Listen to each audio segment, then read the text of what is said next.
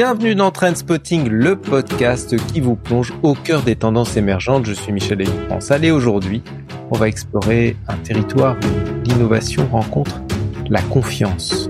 Je veux parler de la blockchain et son impact révolutionnaire sur euh, différents euh, secteurs d'activité. On va creuser ce sujet. Je reçois aujourd'hui le président de XRPL Commons, une organisation qui est basée à Paris, qui travaille euh, pour créer un écosystème où à la fois les startups, les développeurs, les universitaires exploitent le potentiel de la blockchain. Et euh, donc mon invité euh, travaille à démocratiser cette blockchain, avant tout pour en faire un outil de confiance. Bonjour David Chiri. Salut Michel, merci de ton invitation. Ben, c'est un plaisir. Comment est-ce que tu es venu à créer XRPL Commons? Alors il y a la l'histoire courte et l'histoire longue, mais puisqu'on est là, je vais en profiter pour faire un petit détour. Euh, moi, j'ai eu une première rencontre avec euh, le sujet de la confiance et la problématique de la confiance euh, il y a 20 ans. Pendant un, pendant un été que je passais en Espagne, je partageais un appartement avec des Argentins. On était en 2003 et euh, ces Argentins qui avaient mon âge, euh, mon niveau, euh, classe moyenne, euh, étudiant, ils étaient à peu près euh, similaires en tout point, excepté qu'ils venaient d'Argentine et qu'à ce moment-là en Argentine, il y avait une crise financière majeure qui s'appelait le Corralito et du jour au lendemain, des gens qui avaient leurs économies à la banque n'avaient plus accès à leurs économies. et donc pour tous ces tous ces jeunes, tous ces amis, il n'y avait pas d'autre solution que de quitter le pays pour essayer d'avoir un, un futur à peu près euh, à peu près sympa, à peu près vivable, euh, ils ont décidé de quitter leur pays. Et à ce moment-là, pour moi, ça a été une, énorme remise en question. Euh, je savais pas exactement ce que je voulais faire de ma vie, mais en tout cas, j'avais été pas mal ébranlé par cette question de confiance dans les institutions. Euh, et ce n'est que bien plus tard que 20 ans plus tard que euh, ça a commencé à se matérialiser. Euh, J'étais euh, à ce moment-là aux États-Unis, je vivais en, en, à San Francisco et je travaillais dans la tech comme j'ai toujours fait depuis le début de ma carrière. Et, euh, et Trump euh, perd les élections, mais euh, dit euh, publiquement que les élections lui ont été volées, qu'il y a une fraude électorale. Et à ce moment-là, j'ai une espèce de, de, réaction épidermique. Je me dis, c'est dommage. Pour une fois, la tech aurait pu apporter un élément de solution. On aurait pu avoir des éléments de preuve. Et euh, j'avais passé un peu de temps à, à, potasser le sujet de la blockchain pour un client, euh, un client dans l'assurance. Et euh, j'avais j'avais compris ce que la, la, blockchain était capable de faire, et je me suis dit que c'était le moment, peut-être pour moi, d'utiliser cette technologie à bon escient. Puis il m'a fallu un peu de temps quand même. Je suis rentré en France et pas mal réfléchi à ce que à ce que je voulais faire de ma vie, mais il y a eu un espèce d'alignement des planètes où ce que j'avais envie de faire, ce que je savais faire et ce dont le monde avait besoin euh, se sont retrouvés euh, cristallisés dans un même projet. Euh, donc c'est ce projet-là, XRPL Commons, c'est une, organisation non-profit que j'ai souhaité baser à Paris euh, et qui essaie modestement de contribuer à créer des conditions favorables pour des entrepreneurs et des développeurs pour utiliser la blockchain, une blockchain en particulier, le XRPL Ledger, et d'utiliser cette blockchain pour bah, résoudre le problème de la confiance voilà en, en quelques mots euh, comment je suis arrivé à créer XRPcom. Euh, dans, dans ces différentes étapes, si tu veux, euh, euh, entre moi à 20 ans et moi à 40 ans, j'ai quand même constaté que la crise de la confiance était devenue assez globale. Euh, on a de plus en plus de mal, quand, quand je dis on, c'est les masses, le public, faire confiance aux institutions publiques, politiques, financières, mais aussi euh, plus en plus de mal à faire confiance dans la justice, euh, dans les institutions euh, qui, qui, qui de, de, santé. Euh, et puis on a, on a traversé des crises collectivement qui ont pas mal ébranlé cette confiance. Et donc, euh, si je dois passer les dix prochaines années de ma vie à faire quelque chose, je souhaite autant que ce soit utile, utile pour le monde. Et euh, j'ai réalisé qu'il y avait une dichotomie très forte entre ce que la blockchain était capable de faire et ce pourquoi on l'utilisait vraiment. Hmm. Euh, et donc ça c'est devenu euh, c'est devenu ma mission. On va on va revenir à XRPL Commons parce que j'aimerais bien comprendre euh, comment fonctionne l'organisation, quels sont hmm. vos moyens, mais c'est pas compliqué aujourd'hui d'être un acteur de la confiance quand on travaille dans l'écosystème blockchain. Je veux dire, euh, avec tous les scandales récents sur les scams, la débâcle des NFT, les crypto-monnaies, FTX, le scandale FTX, plus récemment ah. Binance aussi, hein, qui était pas euh, vraiment en, en, très bonne posture. Alors pour te pour te répondre simplement, il y a y a la technologie, son potentiel et et ce que les gens en font. Euh, donc dans les dans les je trois dernières années, la technologie a été utilisée assez massivement pour euh, de l'investissement, de la spéculation. Euh, et donc déjà c'est un, un monde si tu veux qui est déjà propice euh, aux arnaques, à des montages euh, un peu euh, exotiques, à des contournements de régulation. Euh, et si tu veux, quand tu citais FTX, euh, FTX c'est une, une, réplique de ce qu'a fait Bernard Madoff dans la finance traditionnelle. Donc il s'agit pas tellement de la technologie, c'est pas la technologie qui est mise en cause, c'est la manière. Et évidemment, il y a eu un, énorme appel d'air autour de l'investissement sur la blockchain. Donc avec chaque blockchain, euh, vient ce qu'on appelle des crypto-monnaies euh, ou des assets euh, digitaux, des, des, actifs digitaux. Ces actifs représentent une valeur dans le monde réel. Et donc, il y a eu tout un tas de projets, certains tout à fait viables et honnêtes, et d'autres peu recommandables, portés par des gens qui étaient sans scrupules et qui ont juste pris l'argent des, des, des, investisseurs euh, et ont, ont, pas tenu leurs promesses, ont pas délivré leurs projets, ont pas euh, respecter leur engagement. Euh, mais ceux-là sont repris par la justice. Je te dire, c'est un, c'est pas un sujet, c'est pas un cas particulier lié à la blockchain.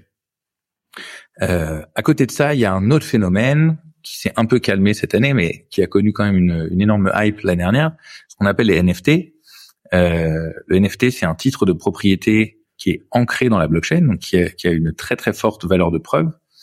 Euh, mais il a été, ils ont, les NFT ont été utilisés massivement pour euh, acheter, vendre euh, ce, qu'on appelle des, des NFT, c'est-à-dire des, des, représentations d'une œuvre, euh, que ce soit une œuvre visuelle, musicale, artistique, euh, et c'est devenu un nouveau signe extérieur de richesse. Beaucoup de gens ont acheté des NFT en se disant, bah, les gens, le public peut constater que j'ai bien mis 100 000, 200 000, 300 000 dollars dans l'achat de cette œuvre-là, et au même titre qu'ils auraient pu acheter une voiture de luxe, une montre, ils ont acheté des NFT.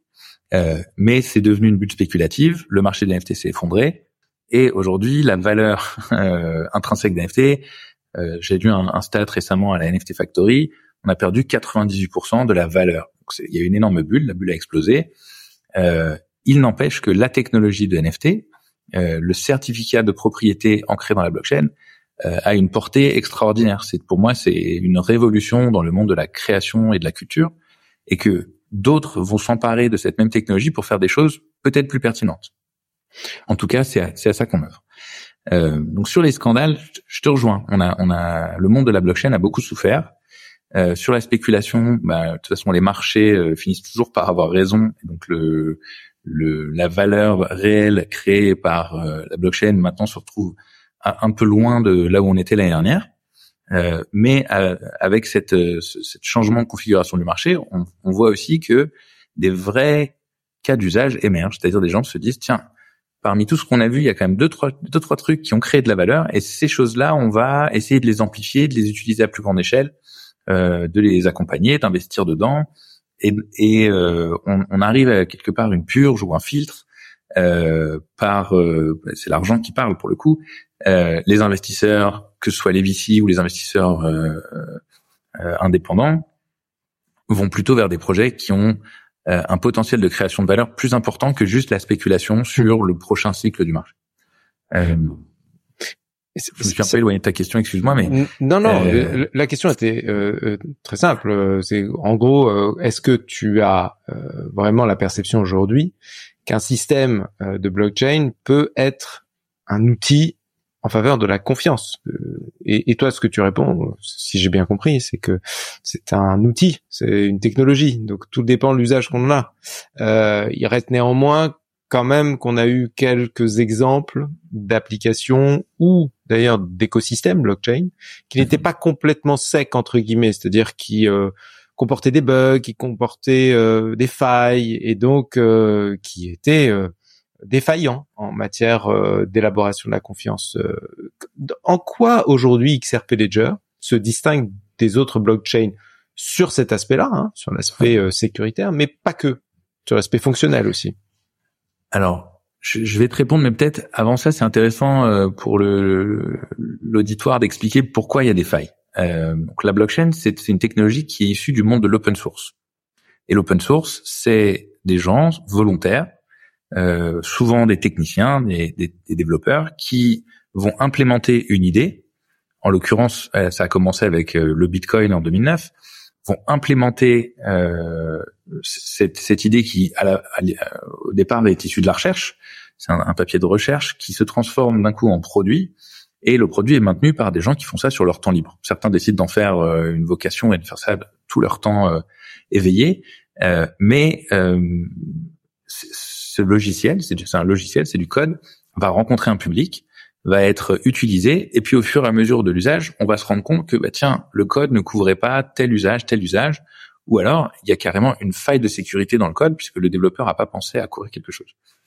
Et ça, du coup, c'est, je dirais, les itérations euh, et, et, les, et les hacks. Quand, je dis un hack, c'est un piratage. Quelqu'un découvre euh, une faille, va soit gentiment dire euh, attention, j'ai découvert une faille, ça serait bien de la corriger, ou alors avec moins de bonnes intentions, va juste utiliser la faille à son propre profit. Ce qui est arrivé euh, en 2016 avec The DAO, où 18 000 personnes avaient investi dans un projet à hauteur de 150 millions de dollars, et puis un des développeurs qui avait repéré une faille s'est dit tiens, euh, je vais utiliser cette faille et puis je vais faire disparaître euh, un tiers ou un quart de, de du montant qui avait été investi. Euh, donc ça, ça arrive dans, dans tous les logiciels, qu'ils soient open source ou pas d'ailleurs. Euh, le phénomène associé à la blockchain, c'est qu'il y a eu beaucoup d'argent investi et du coup, c'était très lucratif pour des hackers d'aller regarder dans le code source s'il y avait des failles. Euh, tu me demandais la spécificité du XRP Ledger. Le XRP Ledger, c'est une vieille blockchain. Elle, elle, elle remonte à 2012. Euh, donc ça fait 11 ans qu'elle est en production. Euh, et à date, on a 84 millions de blocs, 84 millions de registres qui ont été validés sur la, sur la chaîne. Euh, c'est des milliards de transactions. Et ça, euh, ça a pour effet qu'elle a été testée à grande échelle et sa robustesse a été mise à l'épreuve depuis 10 ans. Euh, donc s'il y avait eu des, des, des, des, failles de sécurité majeures, je pense qu'à date, on les aurait repérées. Il y aurait eu un certain nombre de hacks. Euh, il n'y en a pas eu. Euh, et ça, je pense que c'est euh, lié au fait que les, les, les, développeurs du XRP Ledger, les gens qui ont créé le, le protocole et qui continuent de le maintenir, c'est toute une communauté de développeurs, sont extrêmement engagés, extrêmement présents depuis une dizaine d'années. On voit les mêmes noms euh, revenir depuis dix ans. Après, on, a eu des, gens qui sont venus, qui sont partis, mais globalement, on a une équipe extrêmement, extrêmement soudé et puis euh, extrêmement engagé dans le maintien de euh, ce protocole. Euh, Qu'est-ce qui fait sa spécificité? Le XRP Ledger a, je pense, euh, une philosophie un peu unique. Euh, ce sont à la base des gens qui viennent du Bitcoin euh, et qui, qui se sont rendus compte assez tôt. En 2011, c'est vraiment tôt. Il hein, faut se remettre dans le contexte. Avant la naissance d'Ethereum, avant toutes les blockchains de nouvelle génération, ils se sont dit tiens, le, le Bitcoin a un problème majeur, c'est son problème de passage à l'échelle. Donc pour pouvoir passer à l'échelle, il y a l'élément, euh, je dirais le, le, problème principal, c'est le minage. Le minage, c'est aussi la source de l'ultra consommation électrique. Le minage, en euh, gros, c'est la génération de nouvelles, euh, de, de, nouvelles, de nouveaux euh, XRP.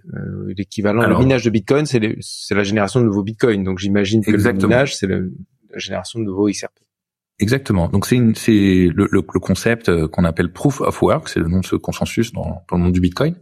Euh, le concept c'est une course euh, entre euh, tout un tas de serveurs pour résoudre une, une équation cryptographique. Je, je, je, veux pas rentrer dans le détail, mais mm. on pourra en parler pendant une heure. Euh, et, et, cette course, elle met en compétition beaucoup de beaucoup d'ordinateurs, beaucoup de serveurs. Euh, c'est ce qui fait que le Bitcoin consomme énormément en tant que en tant que protocole. Euh, donc ces développeurs se sont dit est-ce qu'on peut contourner ça? Et pour contourner ça, ils ont ils ont eu une idée qui est relativement simple. Ils ont préminé la monnaie. Donc ils ont émis 100 milliards d'un jeton et ce, cette, ce nombre de jetons a été consigné dans un compte euh, qu'on appelle un escroc, un compte séquestre, euh, qui est géré de manière programmatique. Ça veut dire que c'est un, un algorithme qui va chaque mois libérer une certaine somme dans le dans l'écosystème et remettre euh, les XRP qui n'auront pas été achetés.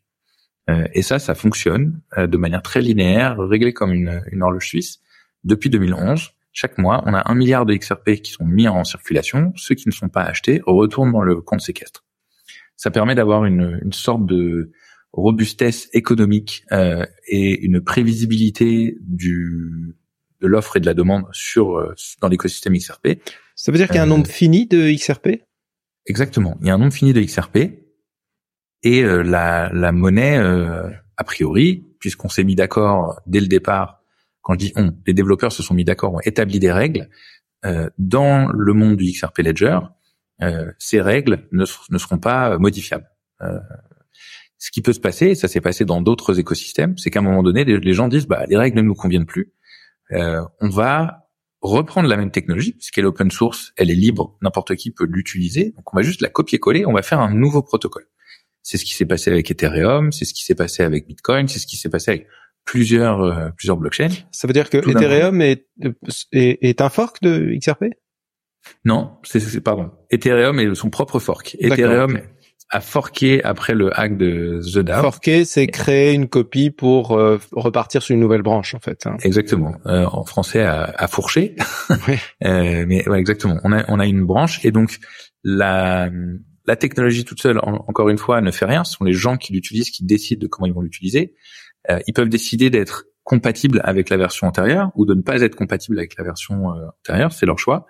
Euh, ils peuvent choisir d'utiliser le même token ou de ne pas utiliser le même token. Ils peuvent choisir de modifier les règles de consensus.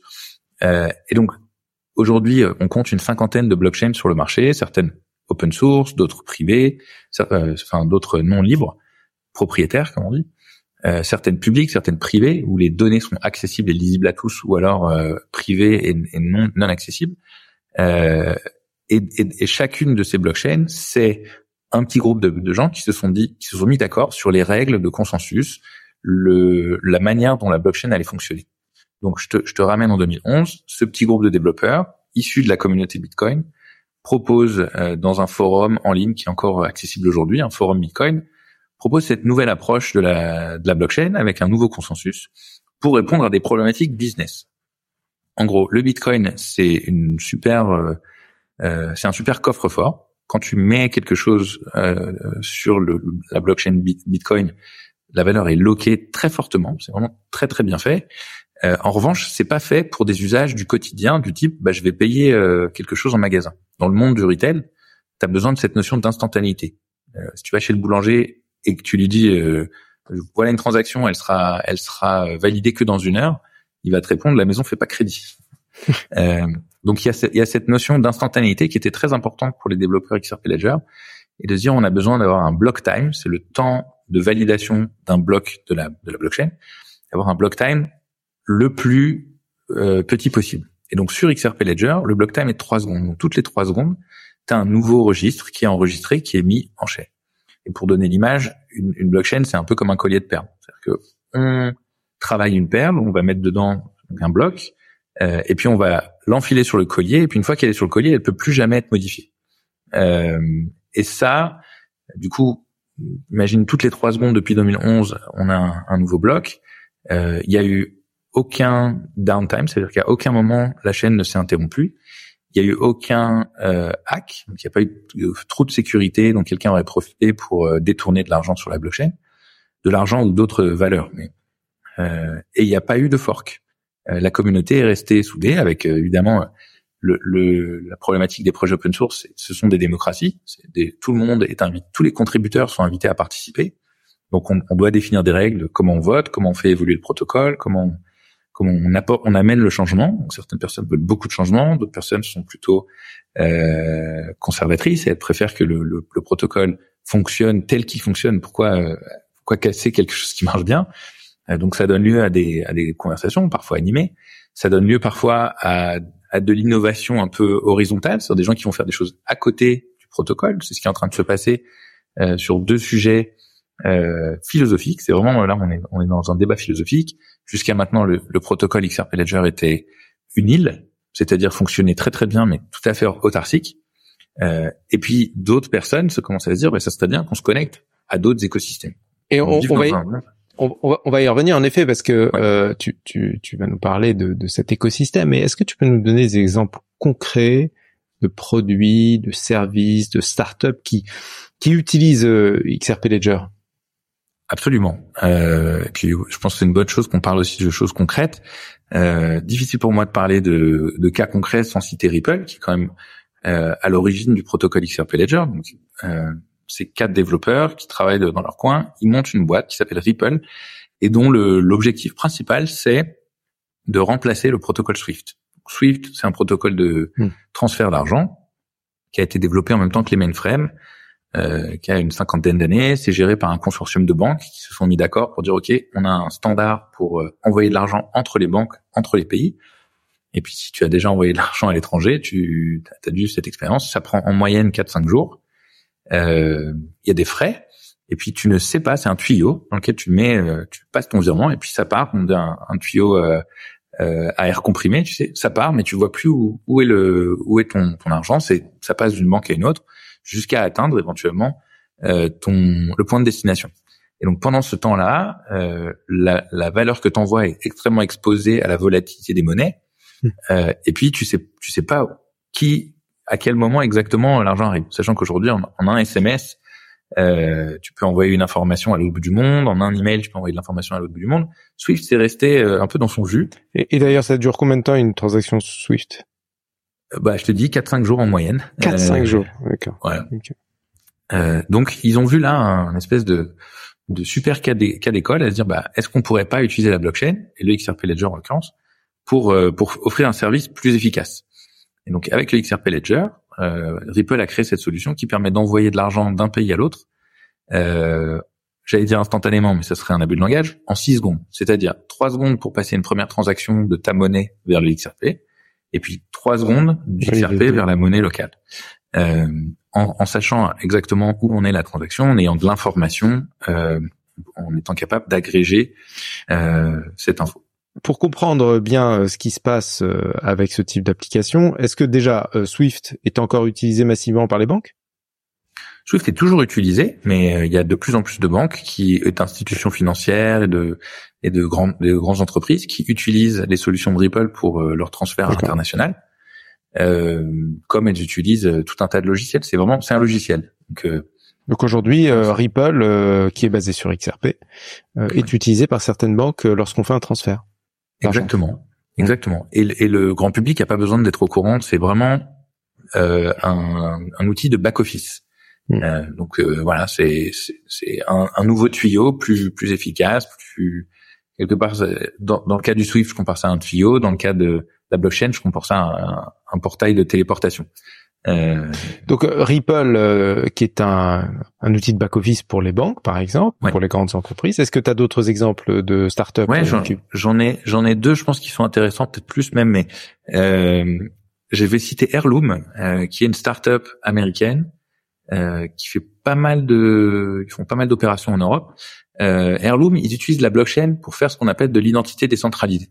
Euh, alors ça, c'est c'est relativement récent et je dirais très moderne. Euh, et leur premier cas d'usage, c'est euh, ce qu'on appelle les credentials euh, en anglais, les diplômes d'université. Mmh. Euh, dans notre vie, on est amené à passer des examens, que ce soit le permis de conduire, que ce soit le bac, le le, on passe des examens et puis une entité vous délivre un papier qui dit vous avez bien été reçu. Et puis euh, si vous voulez vérifier cette, cette information, euh, vous en tant que titulaire, la seule manière de, de pouvoir obtenir un duplicata, c'est de vous adresser à, à l'entité centralisée qui vous l'a émis. Et puis pour un tiers, euh, la seule valeur de preuve, c'est le diplôme lui-même.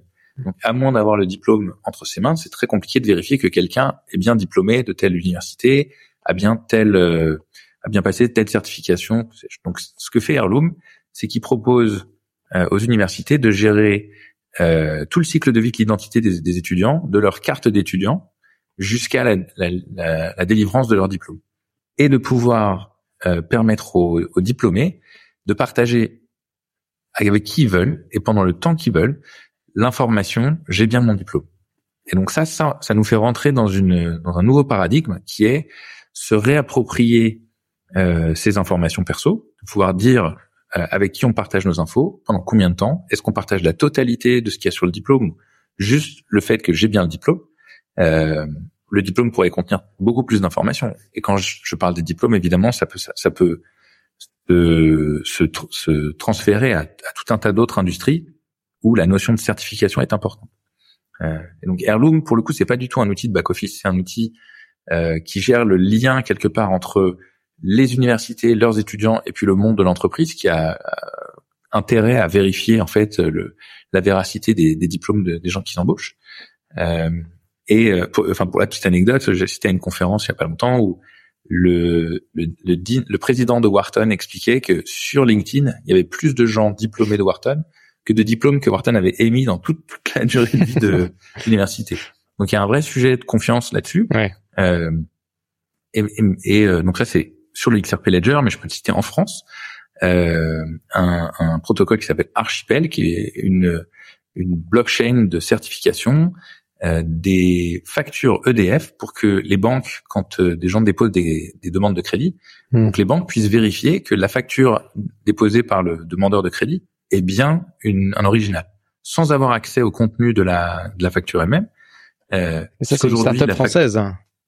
Exactement. Et c'est, je trouve que c'est un, un, cas d'usage exceptionnel puisque aujourd'hui, ce qui fait, ce qui fait foi quand on te demande un, un dossier administratif, un dossier pour une location d'appartement, n'importe où où tu dois où tu dois pouvoir vérifier ton adresse, on te demande une, euh, une facture EDF ou une facture de n'importe quel fournisseur euh, un peu public. Mais il y a rien de plus facile aujourd'hui avec les outils disponibles sur Internet que de falsifier cette facture. Je peux te générer une facture EDF en 30 secondes. Ce qui compte, c'est est-ce que la personne qui reçoit cette facture a la capacité de vérifier que c'est une vraie euh, Et donc, en l'occurrence, c'est ce que propose Archipel. Ça, pour moi, c'est les cas d'usage les plus pertinents.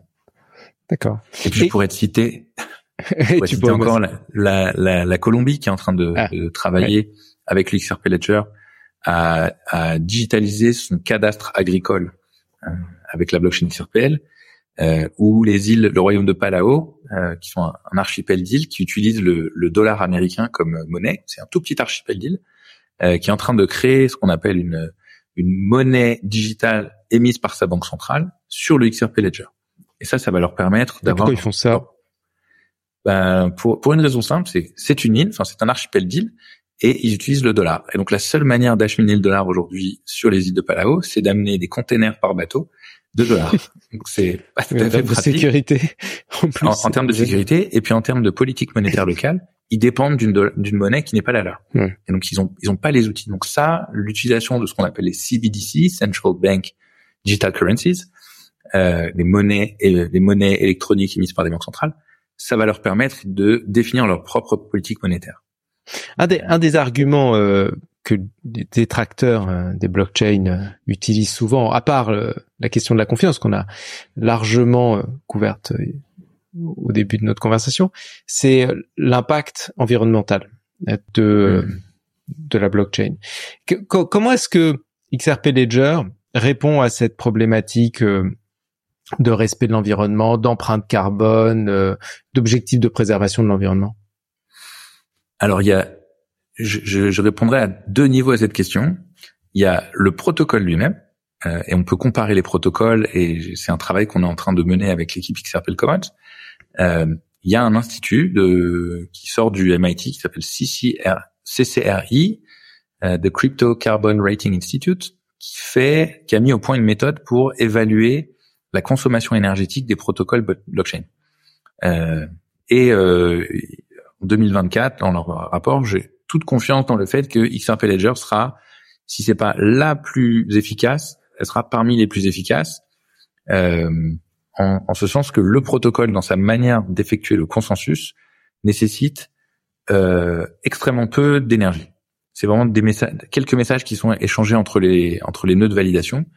Euh, et donc pour l'échelle qu'on a, c'est-à-dire le nombre de transactions effectuées sur le sur le protocole quotidiennement, on a une toute petite empreinte carbone c'est bien, mais c'est pas suffisant. Donc on travaille euh, avec l'équipe à essayer de réduire, dans un premier temps, l'empreinte carbone du XRP Ledger, donc de travailler avec la communauté comme je te disais, c'est une communauté totalement décentralisée. Donc nous tout seuls, on peut rien faire.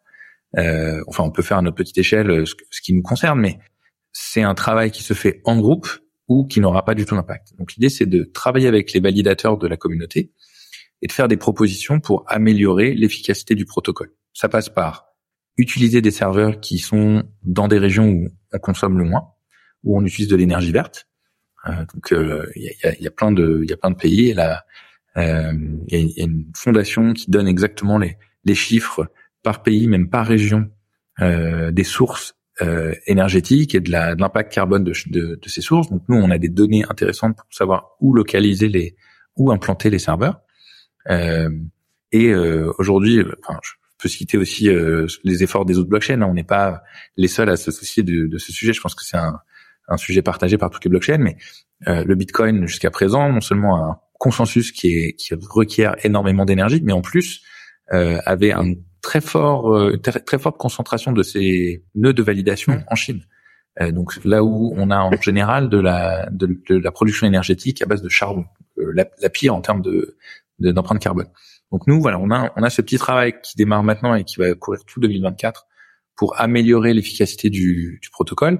Et puis ce qu'on pourra pas euh, éliminer, il faudra l'offsetter. Donc euh, Commons sera un peu leader de ce sujet sur euh, l'offset carbone du, du protocole.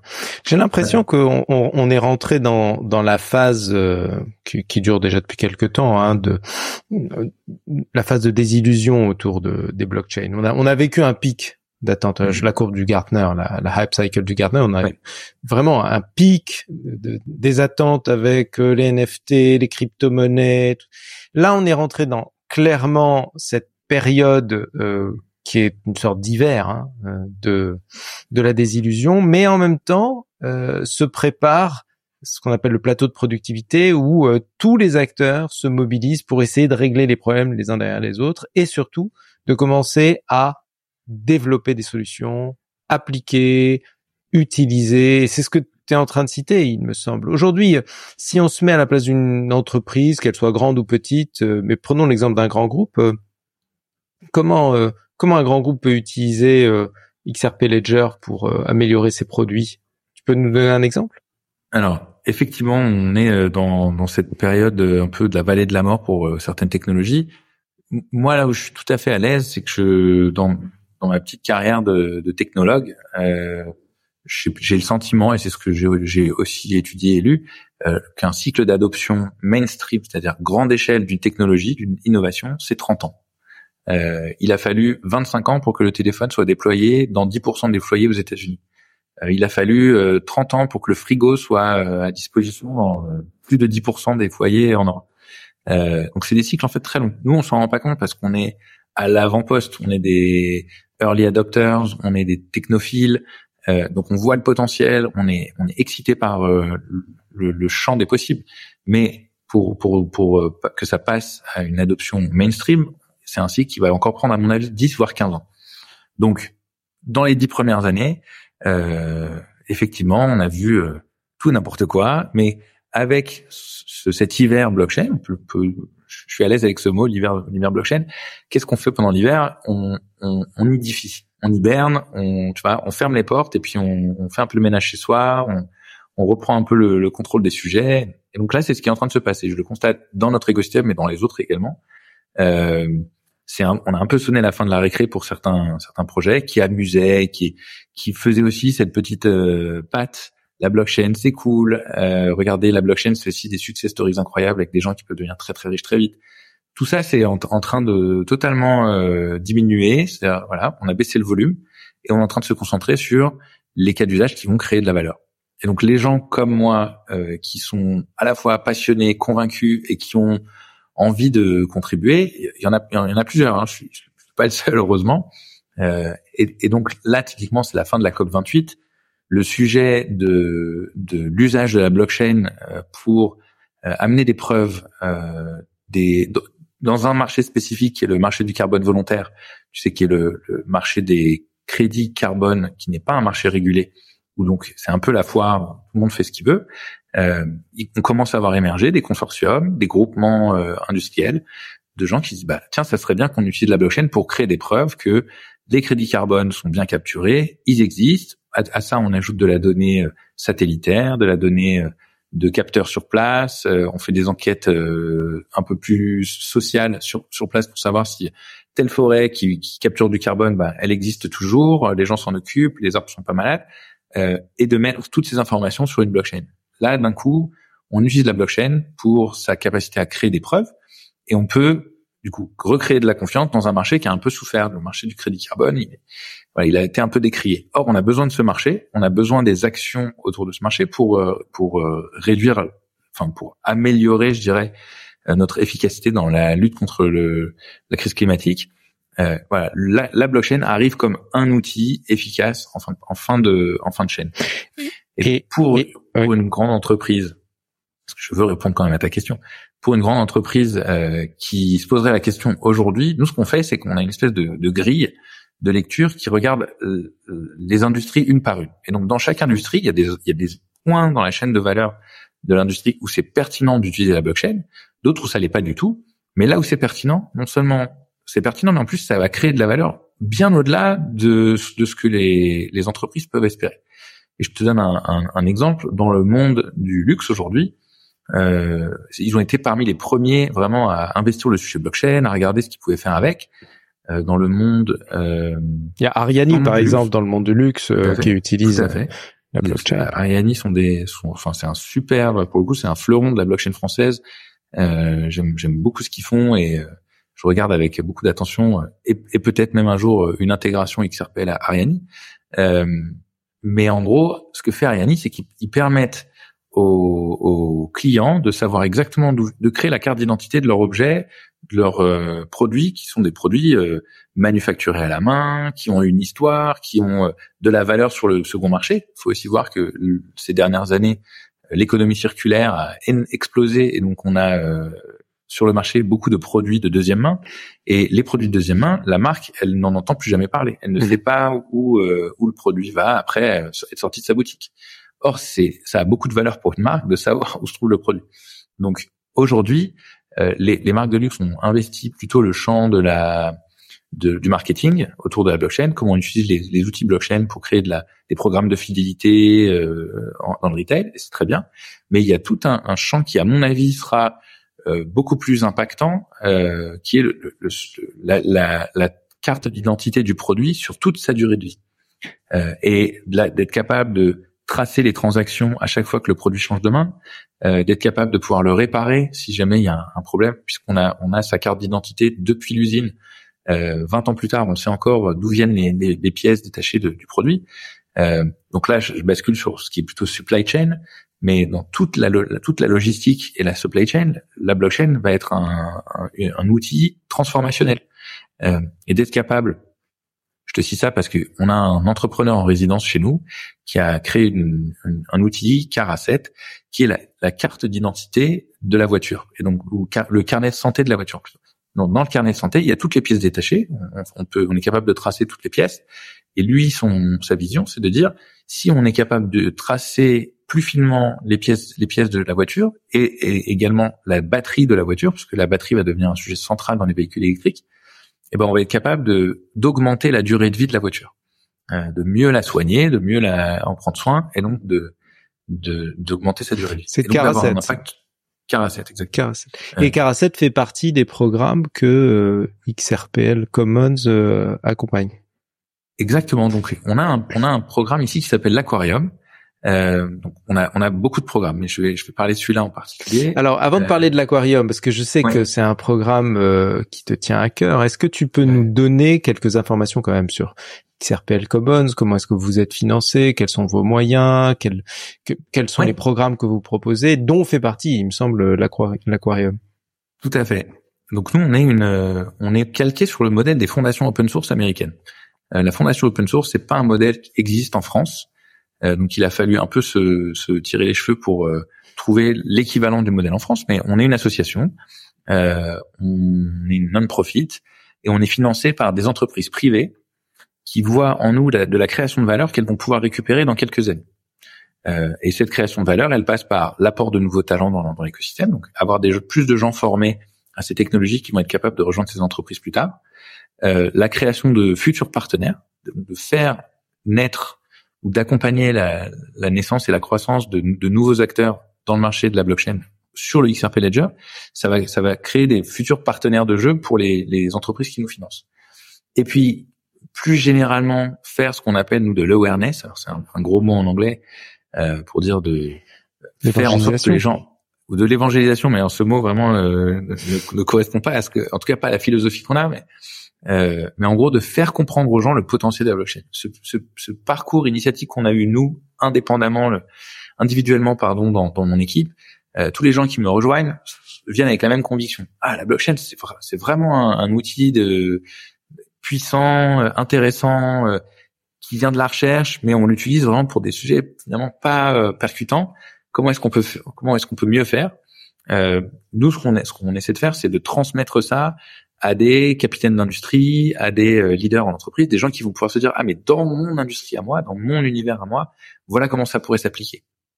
Et euh, je connais pas un seul chef d'entreprise qui refuserait euh, l'opportunité d'apprendre. Euh, en général, les portes s'ouvrent assez facilement euh, et, et quand parfois on a des on a des gens qui sont un peu campent sur leur certitude, ben non mais nous on, a, on est déjà compliant avec tous les process qu'il faut, etc.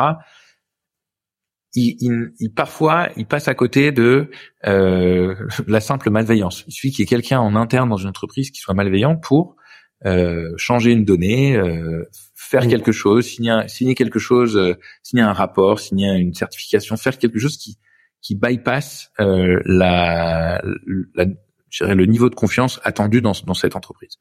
Et, euh, et donc la blockchain euh, délègue cette, cette petite délégation de pouvoir. Voilà. La, la, la blockchain va interdire la corruption, euh, le contournement, le, les petits services qu'on aux copains, euh, les, les, actions involontaires. La blockchain ne pardonne pas. Ouais, il faut être, faut rentrer dans le dans les règles qu'elle impose. Et donc, bah, sur la supply chain, typiquement, on peut euh, mettre en place des règles qui font que le système n'acceptera pas euh, une donnée qui n'est pas conforme. Euh, et, je, et je, je, veux pas citer de cas particuliers, mais les industries dans lesquelles il y a des scandales, des scandales alimentaires, des scandales euh, médicaux, en fait, euh, la personne qui est à la tête de, cette institution, cette industrie, elle avait toute confiance dans son personnel, dans la, la, chain of command, mais il y a un moment donné, dans un cas particulier, ça n'a pas marché parce que quelqu'un a, été malveillant ou quelqu'un a, fait une erreur. Et donc, la blockchain, c'est un, outil de contrôle suffisamment puissant pour ouvrir un peu les, les yeux à des, à des chefs d'entreprise là-dessus. Revient sur euh, les programmes, sur comment on est comment on est constitué. Euh, donc, ces entreprises nous financent avec la promesse que un, elles n'interfèrent pas avec notre notre agenda. Nous, on a un agenda qui est le nôtre euh, et qui a une espèce d'étoile, euh, ligne de conduite, une étoile du Nord qui nous qu'on essaie de suivre. Euh, et euh, évidemment, la, valeur qu'on crée, ils la, ils la perçoivent, ils la voient, ils sont, ils sont à fond derrière nous. Euh, on est basé à Paris, mais on est, euh, on n'est pas euh, centré sur l'écosystème français ou parisien. On travaille avec euh, plusieurs pays d'Europe. L'idée, c'est que quand XRP Ledger, XRP Commons, pardon, atteint une taille critique en, en France, on soit capable de répliquer ça ailleurs. donc, l'idée aussi, c'est promouvoir l'égalité des chances dans nos programmes, euh, et j'en parle dans une minute. Euh, mais on invite tout le monde à contribuer, à participer. Et euh, quand euh, c'est compliqué pour eux de venir en France, parce que si tu es euh, un développeur en Éthiopie et tu voudrais contribuer à ce qu'on fait en France, bah, on a des programmes pour inviter ces gens à venir et prendre en charge leur leur leur vie pendant qu'ils travaillent avec nous. mais du coup, je, je je sais pas si j'en ai dit assez sur comment on est structuré, euh, mais, mais, on est un peu un ovni, quoi. Oui, c'est ça. vous êtes un peu un ovni, mais en même temps, euh, c'est très concret. C'est-à-dire que tu parlais du programme l'Aquarium, euh, euh ça touche euh, chaque année des dizaines de personnes qui bénéficient de vos services. Exactement. L'Aquarium, c'est c'est un programme qui est inspiré d'une résidence d'artistes. Dans une résidence d'artistes, on invite des artistes à venir créer et on leur met à, disposition tous les moyens nécessaires pour qu'ils puissent créer du temps, de l'espace, des du matériel, des ressources on fait ça pour des entrepreneurs et des développeurs. Euh, ça s'appelle l'aquarium parce que notre bureau est tout vitré et que quand on est dedans, on a l'impression d'être dans un aquarium. Euh, et donc pendant 12 semaines, on invite une quinzaine d'entrepreneurs et de développeurs à venir travailler ensemble Euh, ils viennent de tous les horizons que tu peux imaginer. On a dans, dans cette première cohorte d'entrepreneurs qui est arrivée en septembre et qui terminera à Noël, on a 13, euh, 13 projets, 13 porteurs de projets. On a un Colombien, un Chilien, on un Chinois, on a euh, on a des Français également, mais on a sept nationalités différentes euh, et des projets avec différents niveaux de maturité. On a des gens qui sont arrivés avec euh, des entreprises déjà euh, enregistrées, avec euh, des produits déjà bien avancés, et puis on a des gens qui sont arrivés avec une simple idée mais la volonté de faire et on thématise cette résidence et tous les trois mois on change de thématique. La première thématique là c'était la régénération. Comment utiliser la blockchain et le XRP Ledger en particulier pour créer de la valeur extra-financière dans des projets business. Euh, et cette valeur, elle peut être liée aux écosystèmes vivants, à la terre, aux animaux, aux personnes. Elle peut être liée aux communautés locales. Elle peut être liée à la société de manière générale. Il faut qu'elle ait un impact positif euh, et donc cette notion de régénération, elle va au-delà du simple développement durable. Elle remet en circulation de la valeur créée. Euh, et donc ces 12 entrepreneurs, certains sont venus juste avec l'idée de dire, moi j'ai déjà une entreprise, mais j'aimerais mettre cette composante de régénération euh, dans mon dans mon offre de service parce que je crois au, au bénéfice d'avoir une, une, un service régénératif. Euh, nous, on a appris énormément sur ce sujet. On n'était pas des experts de la régénération. On a fait venir euh, Standard Aviation, une super euh, euh, entreprises avec lesquelles on est on est très aligné en termes de valeur, mais qui a amené cette dimension régénérative, qui nous a expliqué, qui nous a enseigné, qui nous a instruit sur ces sujets-là et sur les modalités, les systèmes qu'on peut mettre en place pour pour créer des entreprises régénératives. Ça, c'était la première cohorte. Hein. Oui. Et, et, la prochaine cohorte euh, a lieu à partir de janvier. En janvier. Ouais, la prochaine ça démarre en janvier et ça sera sur le sujet de, de, la propriété intellectuelle. Comme je te parlais des NFT un peu plus tôt, euh, les NFT vont pouvoir être utilisés pour créer des nouveaux modèles d'affaires dans les dans les entreprises dont le cœur est la propriété intellectuelle vis-à-vis des marques, vis-à-vis du contenu, vis-à-vis des de la, de la création d'images, de, de, musique, euh, des nouvelles manières d'utiliser le contenu pour euh, pour créer de la valeur. Euh, ça, ça, ça, me, je suis hyper excité à l'idée d'accueillir cette prochaine cohorte. Je suis un peu triste de laisser partir cette première, mmh euh, mais ça va être, euh, ça va être, ça va être super. Et les gens qui qui candidatent viennent encore une fois du monde entier. Euh, ça, c'est aussi assez incroyable de se dire qu'on est dans un, un, écosystème, un univers euh, technologique où il y a, il y a pas de barrière géographique. On arrive à la fin de ce podcast, mais avant de se quitter, euh, j'aimerais bien que t'interroger sur tes inspirations. si tu devais citer une personnalité, un entrepreneur, un artiste, un intellectuel. Que je en citer deux. Tu as le droit d'en citer deux, bien sûr, qui, qui t'a euh, particulièrement inspiré. Tu, tu citerais qui, Quelles sont ces euh, deux personnes? Qui sont ces deux personnes? Alors, je vais commencer avec euh, Nouriel Roubini, euh, qui est un qui est un, un économiste américain, euh, qui est connu sous le nom de Dr Doom, parce qu'il a prévu avec beaucoup de beaucoup de sérieux et beaucoup de précision la crise des subprimes, la crise de 2008. Euh, et euh, il a écrit récemment un livre, euh, les 10 méga méga threats, euh, euh les méga menaces qui pèsent sur notre euh, sur notre économie et notre monde. Hein. Aujourd'hui, on est dans un monde globalisé, donc il, il, met le doigt sur des sujets vraiment vraiment concrets. Il amène, c'est Pierre Dac qui disait euh, les prédictions, c'est très compliqué, surtout quand il s'agit du futur. euh, la, la, là, pour le coup, il amène énormément de substance, énormément de concret à des prédictions qui, euh, bah, honnêtement, euh, le monde n'est pas tout à fait rose en ce moment, hein, et, et, je trouve que ça fait, ça fait du bien de pouvoir ancrer des réflexions dans des analyses un tout petit peu plus sérieuses que celles qu'on voit sur les réseaux sociaux ou dans des médias peu plus mainstream.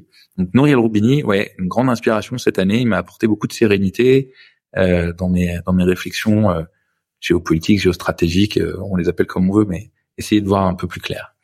Euh, et euh, j'aimerais aussi citer euh, Yann Léchelle. Yann, qui est une rencontre de cette année. On se connaissait pas avant, mais le chemin s'était croisé de près ou de loin les années précédentes. Et Yann, il défend l'idée de la souveraineté dans l'intelligence artificielle en France.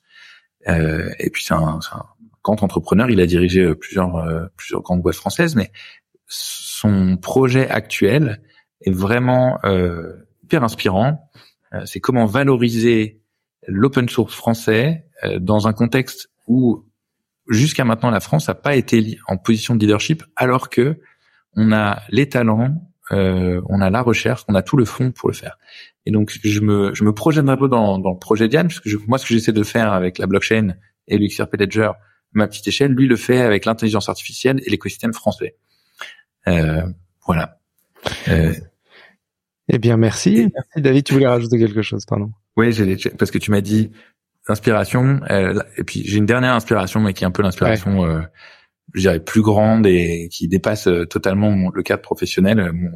Quelqu'un qui qui qui met dans mon dans mon quotidien de l'inspiration, un peu d'aventure, un peu de folie, un peu de d'humanité. C'est Joseph Kessel, euh, qui est un auteur, enfin qui est mon auteur un peu fétiche et j'ai offert là pour les, les, les, les, cadeaux de, de, des copains et des enfants euh, pour Noël à venir, la BD qui vient de sortir sur, euh, sur sa vie. Euh, donc, euh, voilà, en substance, mes inspirations. Ben, merci pour ces éclairages et merci encore pour ces explications autour de la blockchain passionnantes. Merci à vous de nous avoir écoutés aujourd'hui. Si vous avez aimé ce voyage dans l'univers de la blockchain avec David, n'oubliez pas de liker, de partager, de vous abonner à ce podcast. C'est un épisode tous les 15 jours. Restez à l'écoute pour plus de découvertes sur les tendances qui dessinent notre avenir. À la prochaine fois.